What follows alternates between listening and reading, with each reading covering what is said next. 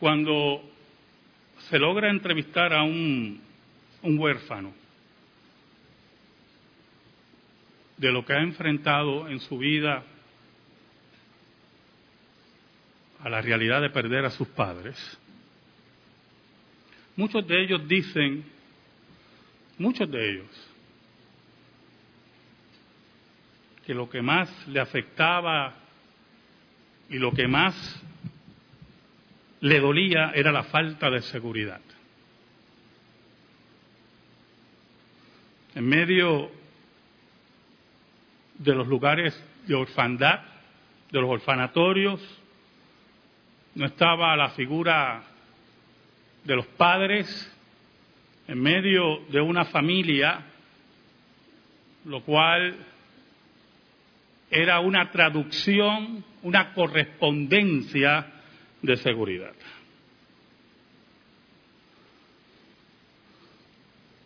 Posteriormente, cuando algunos fueron adoptados,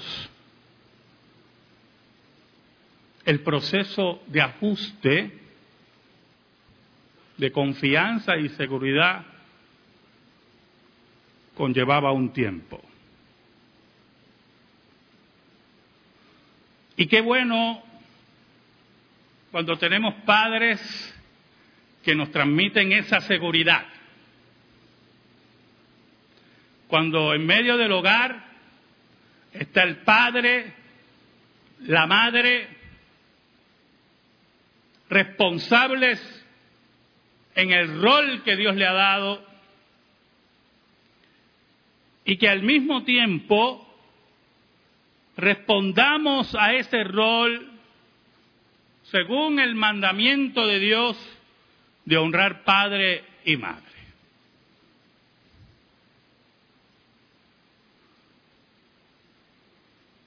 ¿Sabe algo? Cuando Dios saca a Israel de Egipto, lo mueve hacia el Sinaí. Y en el Sinaí, Dios viene a ratificar el pacto. Y había un detalle en ese pacto que en esta mañana debemos recordar. Oramos. Señor bueno, te doy gracias porque tu bondad que no entiendo alcanzó a este pecador inmundo y tu gracia que menos entiendo lo salvó. Escóndeme bajo la sombra de la cruz y que tú seas proclamado y que el Espíritu de Dios, tercera persona de la Trinidad, llegue al corazón de los tuyos para reconfortar, para amonestar, y llegue al corazón de los tuyos que están fuera de tu asamblea, para que conozcan que solamente en ti hay vida eterna y salvación. Te lo pedimos, Señor, en el nombre de Cristo. Amén. Buscamos la lectura de Sofonía, la lectura de la liturgia, capítulo 3, principalmente el versículo 17. Saben, Dios no solamente, como dice un autor, venía a encontrarse con Israel en el Sinaí, a moverse en el Sinaí, sino que le promete ir a otra tierra, a la Sión, a la tierra prometida, a la tierra que fluye leche y miel. Y allí no solamente iba a ser un encuentro con Dios, sino que Dios iba a morar en medio de ellos. Como padre amoroso, como esposo, como cuidador y consolador de Israel. Dios iba a morar en medio de ellos. Ese pueblo huérfano, ese pueblo que se encontraba perdido en Egipto, Dios lo recoge, lo saca y ha prometido estar en medio de ellos.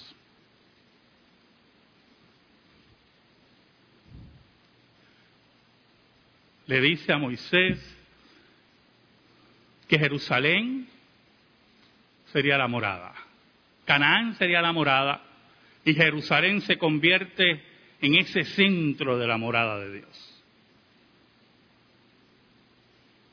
Pero había un problema. Después que Dios hace pacto con Israel, Moisés sube al monte para recibir la ley de Dios. Y mientras recibía la ley de Dios, mientras recibía el diseño del tabernáculo, la tienda donde Dios habitaría en medio del pueblo, el pueblo acá, esos muchachos, deciden darle la espalda a Dios y a su pacto.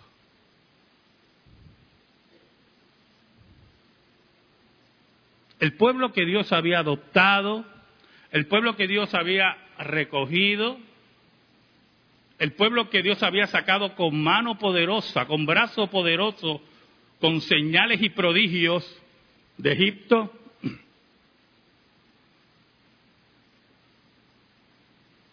Se revela en gran escala contra la ley de Dios celebraba una fiesta alrededor de un ídolo, de un becerro de oro, una fiesta con orgías, con bebidas, en la cual imitaban a los pueblos que los rodeaban. Y cuando Moisés desciende, Dios tenía una solución a ese problema.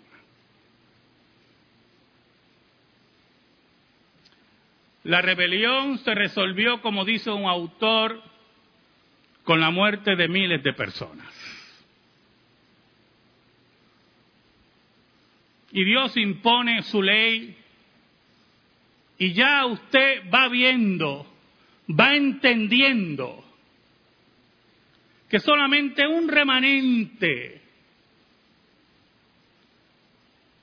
es el que entrará a la tierra prometida. Una nueva generación. Pero había otro tipo de problemas, hermanos. Ya Dios no iba a estar en medio de ellos. Dios enviaría a su ángel delante de ellos. Un ángel con la misma santidad de Dios y con el mismo poder de Dios. Si usted va conmigo a Éxodo capítulo 33, el versículo 2 y 3 de Éxodo, Dios le dice a Moisés y al pueblo, y yo enviaré delante de ti el ángel y echaré fuera al cananeo y al amorreo, al eteo, el fereceo, al ebeo y al jebuseo, a la tierra que fluye leche y miel, pero yo no subiré en medio de ti porque eres pueblo de dura servir, no sea que te consuma en el camino. no voy a estar en medio de ti, porque no sea que mi santidad y mi ira sea tal que ustedes desaparezcan. En ese mismo capítulo, más adelante anuncia que Moisés no iba a entrar. Ahora, ¿Sabe algo, hermano? A mí nunca me interesó que mi padre viniera de picada a mi casa. Ni que fuera buen proveedor. Lo primero nunca lo fue. Estuvo en medio de su familia, siempre. Y segundo, fue un buen proveedor. Pero a mí, personalmente, no sé a mis hermanos, me transmitía una seguridad tremenda que mi padre y mi madre estuvieran en medio del hogar. Que estuvieran presentes. Que fueran el brazo, el pecho, donde uno podía encontrar paz o consuelo cuando había lágrimas en nuestros ojos. Moisés no le interesaba que Dios estuviera frente a ellos. Moisés quería a Dios en medio de su pueblo. El problema es Israel era terco, era impío, era terrible, un poco bruto.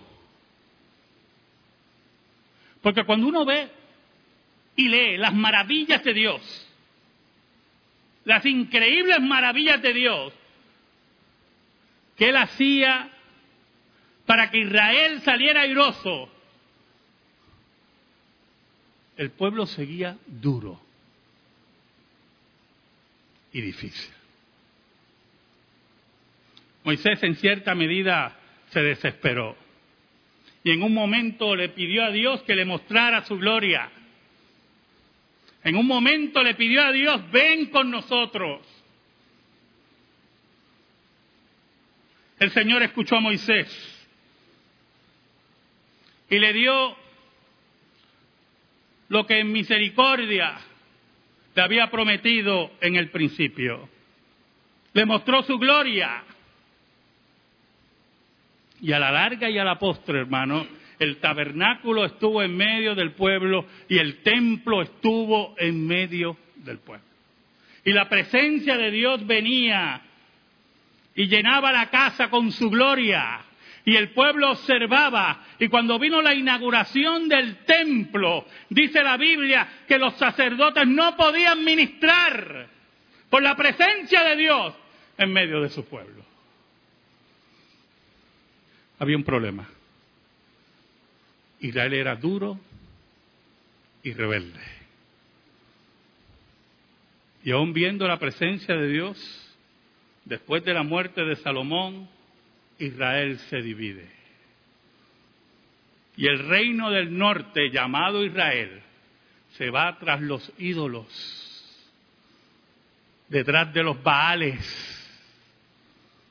El reino del sur no oyó a sus profetas, y fueron apresados y llevados cautivos.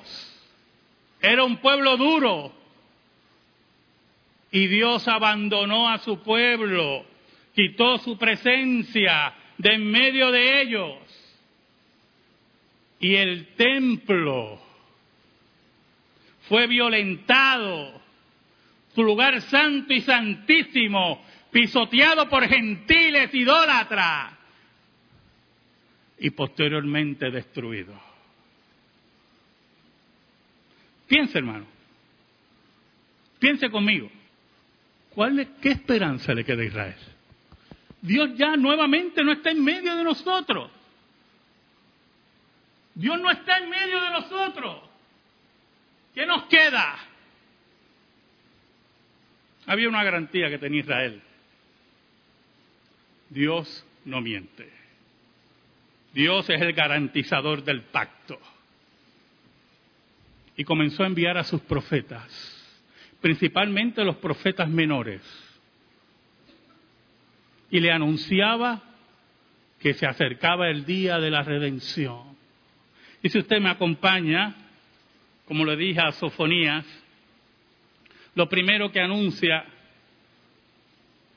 el versículo 8 de la lectura es el juicio de Dios a todas las naciones que le dieron la espalda al Dios verdadero. Él va a reunir a todas esas naciones para derramar sobre ellos mi enojo, todo el ardor de mi ira, por el fuego de mi celo será consumida toda la tierra.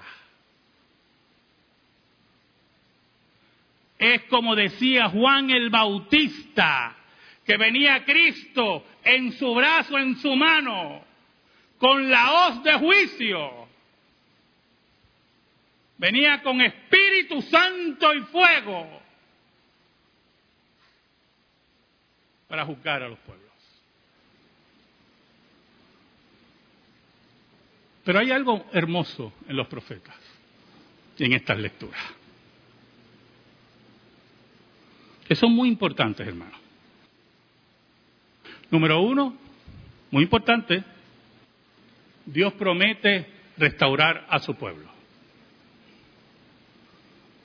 Pero hay varios pasos para restaurar a su pueblo. Número uno, se olvidará de sus pecados pasados. Por eso el versículo 11 dice, en aquel día no serás avergonzada por ninguna de tus obras con que te rebelaste contra mí. Porque quitaré de en medio de ti a los que se alegran en tu soberbia y nunca más te ensorbecerás en mi santo monte. Nunca más. Cambiará el corazón de ese pueblo, como dice el versículo 12,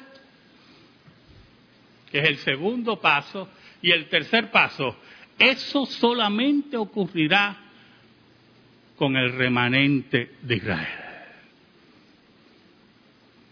Pero hay algo interesante en este pasaje, muy bueno, muy importante. No solamente Dios juzgará a todos los pueblos,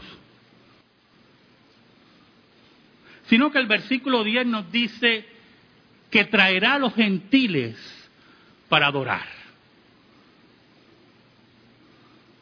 Desde allá, más allá de Etiopía, Dios llamará a los suyos. ¿Sabe algo, hermano? El versículo 17 tiene un anuncio muy importante muy importante. Jehová está en medio de ti. Ya no está delante de ti, ya no está detrás de ti. Dios nuevamente le dice, voy a estar en medio de ti. Voy a estar en medio de ese pueblo. Voy a cumplir mi pacto y mi palabra con ustedes. Pero si usted estuvo atento a la lectura, y yo espero que sí, de la liturgia, y me acompaña Juan 1, usted va a ver el cumplimiento de esa profecía. El versículo 14 dice, y aquel verbo fue hecho carne y habitó entre nosotros y vimos su gloria, gloria como el unigénito del Padre, lleno de gracia y de verdad. Sí, la profecía de Sofonías se cumple en Cristo. Cristo está en medio de su pueblo. Cristo está juzgando a su pueblo. Cristo está presente aquí entre nosotros, como dice Apocalipsis, que ahí está el Rey glorioso en medio de los siete candeleros de oro, en medio de la iglesia. Cristo está aquí mismo en esta hora y nos invita a la fiesta de los profetas. La iglesia de Cristo viene a cumplir la profecía de Sofonías e invita a judíos y a gentiles a rendir pleitesía al Jehová encarnado en la persona de Cristo. Por eso añade el profeta Sofonía, Jehová está en medio de ti poderoso. Como dice Isaías 9:6, Dios poderoso. Añade, Él salvará, como dice el nombre de Jesús. Emanuel, Dios con nosotros. Salvador ungido, como dice el nombre de Cristo. Se gozará sobre ti con alegría. La entrega del Padre a su Hijo, de todos los salvos, del remanente de todas las naciones y de Israel. Ahora, hay algo interesante en este versículo. Callará de amor. Callará de amor.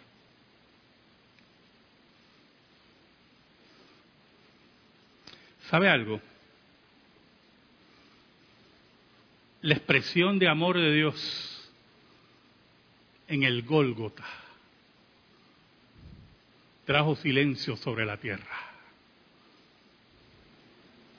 El amor algunas veces sale de nuestro corazón a borbotones que no ponemos ni hablar, pero podemos demostrar. ¿Sabe algo? Mi padre no era muy cariñoso. Tampoco era un desierto, pero no era muy cariñoso. Eso se lo dejaba a mi mamá. Posiblemente su crianza machista no la ayudaba. Pero sabía demostrar su amor en apoyo, en obras, en acción. Dios demostró su amor en acción. No necesitamos más palabras. El Gólgota grita amor. El Gólgota grita misericordia. Dios está en medio de nosotros. Ahora es interesante la segunda parte. Se regocijará sobre ti con cánticos. Reina Valera no recoge lo que significa esa parte. Los profetas nos invitan a la fiesta de Dios. Dios estará en medio de nosotros. Y como dice Sofonías, Dios bailará con nosotros. El regocijo que habla Sofonías es que Dios ha vencido. Y es la hora de los cánticos es la hora del baile sagrado. Un día, esta primera parte de la presencia de Dios en medio de nosotros culminará, se consumará. No va a haber más tristeza. No va a haber más muerte en ese día, Sión ya no será la Jerusalén terrenal. Sión seremos nosotros, la Jerusalén celestial, la de los doce cimientos. Y dice que no vamos a necesitar sol, porque la luz del Cordero, aquel que dice Juan, que hizo morada entre nosotros, nos alumbrará. Amén. Gracias te damos, Señor. Que tu palabra eterna, Señor, sea depositada en nuestra vida. Por Cristo Jesús. Amén. Y amén. Estamos en silencio, hermanos.